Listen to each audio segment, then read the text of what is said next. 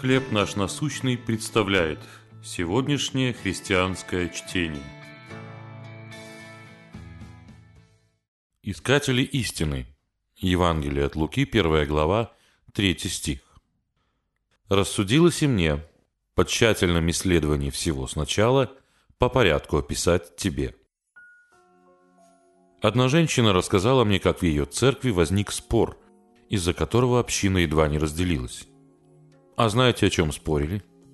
О том, плоская земля или круглая. Несколько месяцев спустя появились новости о верующем, который с оружием ворвался в ресторан, чтобы спасти детей, над которыми, как он считал, издевались в подсобном помещении. Ни детей, ни подсобного помещения в ресторане не оказалось. Мужчину арестовали. В обоих случаях люди начитались в интернете конспирологических теорий и поверили им.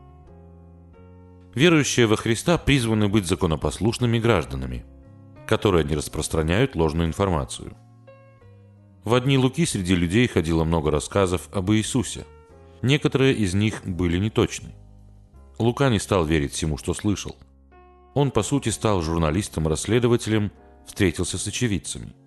Тщательно изучил все с самого начала и записал в результате Евангелие, которое содержит имена, даты и исторические факты, описанные людьми, видевшими все своими глазами. Нам нужно поступать так же. В нашей церкви может просочиться ложная информация, которая представляет собой реальную угрозу. Поэтому проверка фактов – это проявление любви к ближним.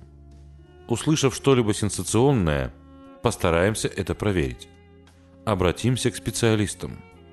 Будем искателями истины, а не распространителями заблуждений. Такой подход придает Евангелию достоверность, ведь мы поклоняемся тому, кто полон истины. Как вы считаете, почему теории заговора распространяются так быстро? Как вы можете стать искателем истины?